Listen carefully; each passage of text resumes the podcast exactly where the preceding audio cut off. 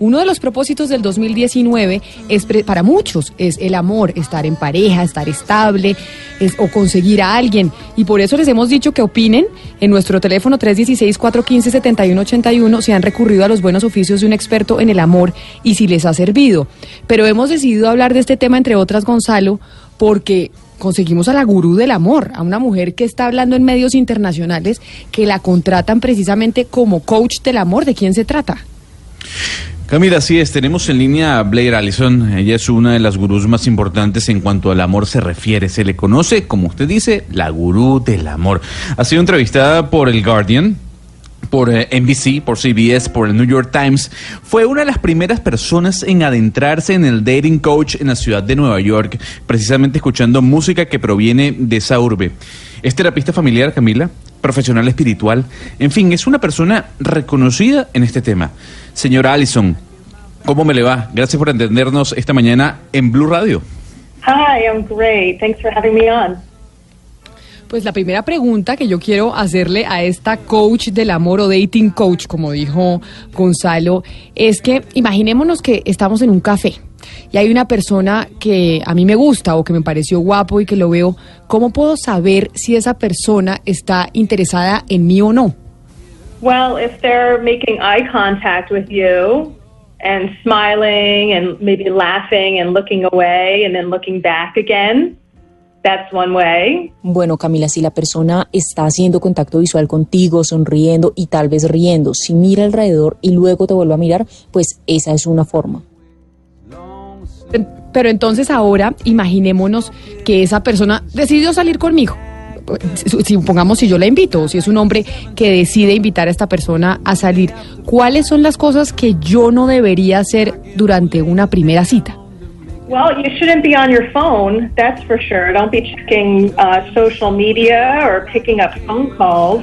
Then, you know, that should be put away completely. You should be paying attention to your date. If you can, if you go on and on talking about yourself, like you should be there asking the other person questions about their life. Like you should just be there getting to know the person. Like don't put any pressure on them whether they like like you, whether they want to see you again. Just have like a nice conversation with somebody. Like enjoy their company. Camila, pues lo primero es que tienes que olvidarte del celular. Eso sí, no estar revisando las redes sociales y mucho menos pues atender llamadas. Dejar también todo eso a un lado y también prestarle atención a la cita. Si tú hablas de ti una y otra vez, eso es un error deberías estar ahí en ese tiempo pues haciéndole preguntas sobre su vida a la otra persona. No ejercer presión a la otra persona con frases como me gustas o cuando nos volvemos a ver, simplemente tener una buena conversación con alguien y pues disfrutar de la compañía. Básicamente Gonzalo no ser intenso, o sea, no ser intenso y para y para esta época tan importante no estar chequeando las redes sociales, que es muy harto uno salir con alguien que esté mirando su Facebook y su Instagram todo el tiempo. Pero yo no sé qué más harto, si la persona que está revisando el celular, Camila, o aquella persona que le dice, ay, es que me gustas mucho. Es que cuando nos podemos volver a ver. Sí, sí, sí. Qué vergüenza. Adelante usted con su pregunta. ¿Cómo no? Mire, señora Allison, yo quisiera saber si la persona que es coach de citas es más parecido a un amigo o a un familiar. I'm a friend to them, as in I'm helping them improve their love life, but I'm not a friend that they can call me whenever they want or that we're hanging out outside of like the sessions that they're having. You know, you're hiring a dating coach for, to, to help you turn around your love life. You know, I do healing work with people, so I'm clearing people's blocks. So anything that is like any old baggage that you have or relationship baggage, I'm helping you clear that so that you're not repeating same patterns. So we, I take on a, bunch of different roles for people. Gonzalo, pues la gurú del amor dice que ella es como una amiga de esa persona que la ayuda en su vida amorosa, pero ojo, no es una amiga de esas que llamas cuando quieras o que vamos a salir, no. Lo que nos comenta es que lo que hace un coach de cita es cambiar o darle pues un giro precisamente a la vida amorosa.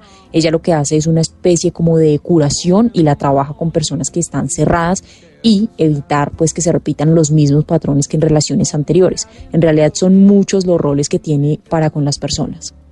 ¿Y cuánto cuesta su trabajo? Una sesión, ¿cuánto dura? ¿Cuánto es el, ¿Cuál es el número de sesiones que uno tiene que tener con usted y pues cómo funciona? So it really varies depending on what's going on with someone, what they need help with. Uh, the initial session that I have is 650. It's an hour long session. I do an assessment of your relationship history, what the problems are. And then based on that, I could recommend, you know, what you might need It might be just my book. It might be working one on one with me for a while. It might be a one day intensive. It all really depends. Mm, Bueno, Camila, oyentes, la gurú del amor nos dice que eso va a depender de lo que esté sucediendo y pues de lo que se necesite. La sesión inicial que ella tiene nos dice que es de 50, 60 dólares más o menos. Es una hora de sesión y allí se toca la historia de la relación, cuáles son los problemas que hay en la relación, etcétera. Ella pues eh, va a ir recomendando qué es lo que se necesita, si trabajar con ella uno a uno por tiempos o si solo un día intensivo. Todo pues va a depender del contexto y del problema que tenga. Yo quisiera que nuestra coach nos cuente que si uno se lo propone, es posible salir con cualquier persona, con cualquiera. Um, yeah, but why would you want that? why would you want to go on a date with anybody? See, that's not my specialty. My specialty is finding people the one that they're going to have a long term relationship with or get married to. Mm, Sebas, la señora Allison dice que sí, pero pues ¿para qué quieres eso? Ella se pregunta por qué quiere salir con cualquiera. Ella dice que esa no es su especialidad, su especialidad pues es que logres conseguir una persona para una relación larga o estable, incluso pues para que te cases con ella. Bueno, ya sabes, Sebastián, no hay que salir con cualquiera. Bueno, vamos a ver. Pero yo quiero preguntarle a la coach, es eh, ¿qué pasa si se entra, como se dice en inglés, en el friend zone? ¿Eso qué quiere decir? Que lo cogen a uno de amigo, uno quiere salir con la persona, pero la persona realmente empieza a saberlo a uno como la mejor amiga. It's equal, 50-50. Everyone also needs help with their relationships once you get into one. Mm, Camila, pues ella dice que es igual, 50 y 50, todo el mundo quiere tener una relación con alguien. A las siete. Bueno, y entonces preguntémosle ahora, es igual, ella nos estaba respondiendo a cuál es la proporción, si van más hombres o mujeres, y ella dice que van igual, como nos menciona Lisette. Entonces, ahora sí, quiero preguntarle, doctora, y es, ¿qué pasa cuando se entra en el, en el friend zone? ¿Qué pasa cuando se entra en la zona de los amigos? It's equal, 50-50. Everyone also needs help with their relationships once you get into one. Mm, Camila, pues ella dice que es igual, 50 y 50, todo el mundo quiere tener una relación con alguien. but it's just not. Y si yo estoy enamorado de alguien que trabaja conmigo acá en la emisora, ¿qué es lo que tendría que hacer? Celebrate that. That's awesome. Why is that a problem? Pues Sebastián, celebrarlo, porque tendría que haber un problema, pues. ¿Está Ahora, la enamorado? pregunta es, ¿Sebastián está enamorado de alguien? Sí, eso, eso le iba a preguntar. no, Sebastián se está delatando. No era una declaración, no, no, no. ¿Tiene novia usted, Sebastián, o usted está soltero? Soltero. Sol- Soltero. Ah, sí, o sea sí. que aquí está la coach que le puede ayudar, Gonzalo, adelante. Mire, fíjese bien, yo quisiera saber cuál es la página mm, web de esta coach. ¿Dónde la podemos encontrar, doctora? So my website is loveguru, E L-O-V-E-G-U-R-U dot net. La página web de ella es loveguru.net. Lo voy a deletrear para que la gente tome nota. L-O-V-E-G-U-R-U.net. Loveguru.net. Ahí es donde pueden encontrar toda la información. Muchísimas gracias a la gurú del amor, Blair Allison. La pueden buscar ahí, como decía, en su página web, eh, loveguru.net. Doctora, gracias por atendernos en Blue Radio. That's wonderful. Thank you very much. Good luck.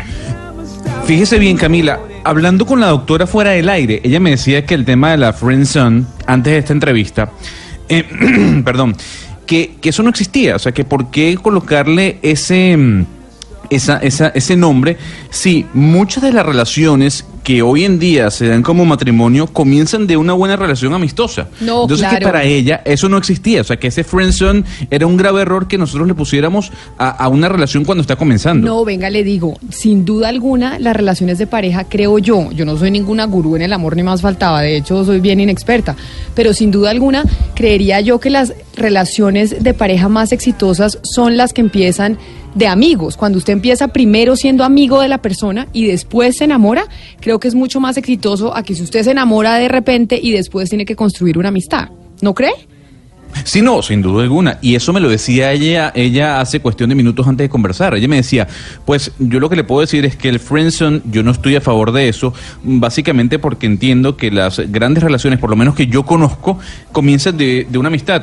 Pero no, pero yo, de una Claro, conversación ¿sabe de- a qué se refiere Camila? Camila se refiere a que la gradúan de amiga. Exacto. Entonces queda como amiga eterna. Entonces, o sea, el cuento no es ese. esa, es eso O sea, que dice eh, Oscar es graduarla de cierto. amiga es lo peor. Porque tengo, por ¿Ah? ejemplo, Oscar, tengo una amiga que le pasa, que le pasa eso. Tengo una prima, tengo una prima que le pasa eso, que, le- que todos los hombres con lo que a ella les, le gustan terminan siendo, volviendo la amiga y la ven de amiga, Sí, no la sea. ven como, como una relación de pareja realmente.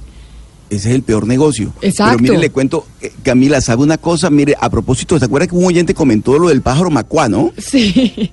Oiga, qué cantidad de comentarios en Twitter. Pero mire, un- unos amigos, eh, Ricardo y Esther, que son muy oyentes del programa, me dicen, mire, Oscar, en cuanto al pájaro macuá, se dice que la paja de su nido se utilizaba para hacer que la mujer amada cayera rendida a sus pies.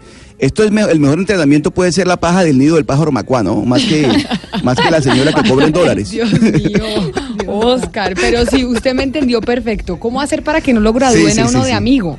Es que tengo una, tengo una amiga que tiene ese problema, pero sí, sin duda alguna es mejor empezar de amigo, conocerse como amigos, saber que salen, que todo, que se llevan bien, que hablan delicioso y después si se enamoran, pues fantástico. Ahí le Bueno, dejo lo el que sí se puedo decir, lo que sí puedo decir, Camila, es que ah, ahí hay una historia ahí con Sebastián, ¿no? O sea, Sí, se a delató, pero Sebastián le gusta alguien de completamente. la emisora. No, no, no, sí, Gonzalo. señor. Él se quiso agarrar una plata y enseguida hizo la consulta. No, no, no. No, no, Mandó y un mensaje subliminal implícito. Sí. Sí, un, un- un indirectazo. No, de, de lo que decían de los amigos, yo estoy en desacuerdo con Camila porque creo que parte de las relaciones, del encanto de las relaciones es descubrir al otro, descubrir sus gustos, sus defectos. Pero cuando uno ya lo conoce perfectamente, pues parte del encanto se elimina porque ya es el amigo, le conoce todo, los defectos y bueno, y los, y los trucos. O sea, a usted no le gusta eh, tener No sabe cómo relaciones. salir del No. El momento en que, bueno, yo me paro ya, tengo una entrevista más que...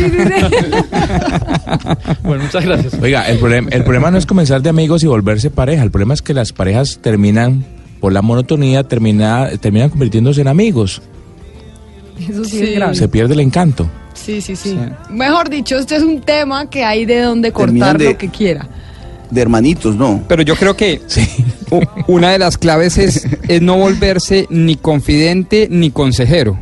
Eh, porque cuando uno ya pasa la línea de, de- de ser confidente y de ser consejero, se vuelve en un íntimo amigo y ahí pierde pues toda opción de que lo vean con otros ojos, creo yo. Ah, o sea, cuando, para que no me vean la cara de amiga, ese es el consejo que usted me está dando. O sea, le estoy mandando un mensaje a su prima. sí.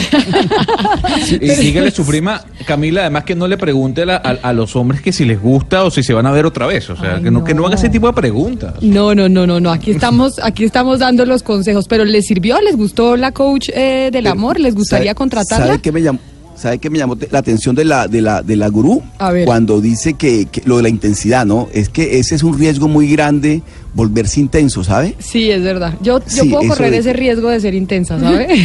No, yo, no. Yo sí, te- pues confieso, yo soy intensa a veces. No, no, es que, pero además a uno no le gusta la intensidad. O sea, cuando la víctima, la víctima, la víctima no le gusta la intensidad. Pero O sea, ustedes también son intensos a veces. No, claro. Bueno, pero- pero hubo un consejo ma- maravilloso que, que llama, digamos, como a, como a la humildad y es eh, pregunte e indague por la vida del otro. No se siente en la palabra y haga un monólogo de su vida, sino pregunte, interactúe. Y eso suena muy fácil de hacer y en la práctica es muy difícil. Sí, porque a uno le fascina hablar de uno y de uno y de uno. De uno Y- mismo, Y, qué claro. pereza, no hay nada más harto que una persona así creída. Pero venga, le digo sobre la intensidad, Oscar. Cuando uno está enamorado, a uno no le importa que la otra persona sea intensa. Cuando uno está enamorado, uno es intenso por definición. Y entonces Pero escribe uno todo el día, quiere hablarse todo el día, quiere darse La besos todo el intensidad día. mata el amor. Camila, eso es en fase de enamoramiento. Acuérdese lo que le dije. Eso es fase de enamoramiento. Ya después la intensidad se convierte en una tortura china. Entonces ya lo que antes le gustaba a uno, que lo llamaran, que dónde estás, que que- después se convierte en una tortura china. Hay que yo, dosificar. Yo, yo que se lo digo. Hugo Mario ahí nos estaba diciendo que hay que dosificar porque eso mata el amor. No hay que ser tan intensos, hay que darse su tiempito entonces. Pero yo soy intensa, vamos a ver los oyentes que dicen. Si ellos han usado eh, los buenos oficios de un experto en el amor como nuestra coach y si les ha servido. En Mañanas Blue los escuchamos. Hola Camila, muy buenos días, los felicito por tan excelente programa. Llamo desde Medellín. Pues yo no acu- acudido a eso, pero sí conozco la, que las gotas del pájaro macula y algo así. Eso es como un desodorante. Eso es como, perdón, eso es como un perfume que le venden a uno y uno se lo unta y eso es para traer. Eso sí existe, es como, como un de, como un de, como un perfume, algo así. Los felicito por tan excelente programa. Chao, los quiero.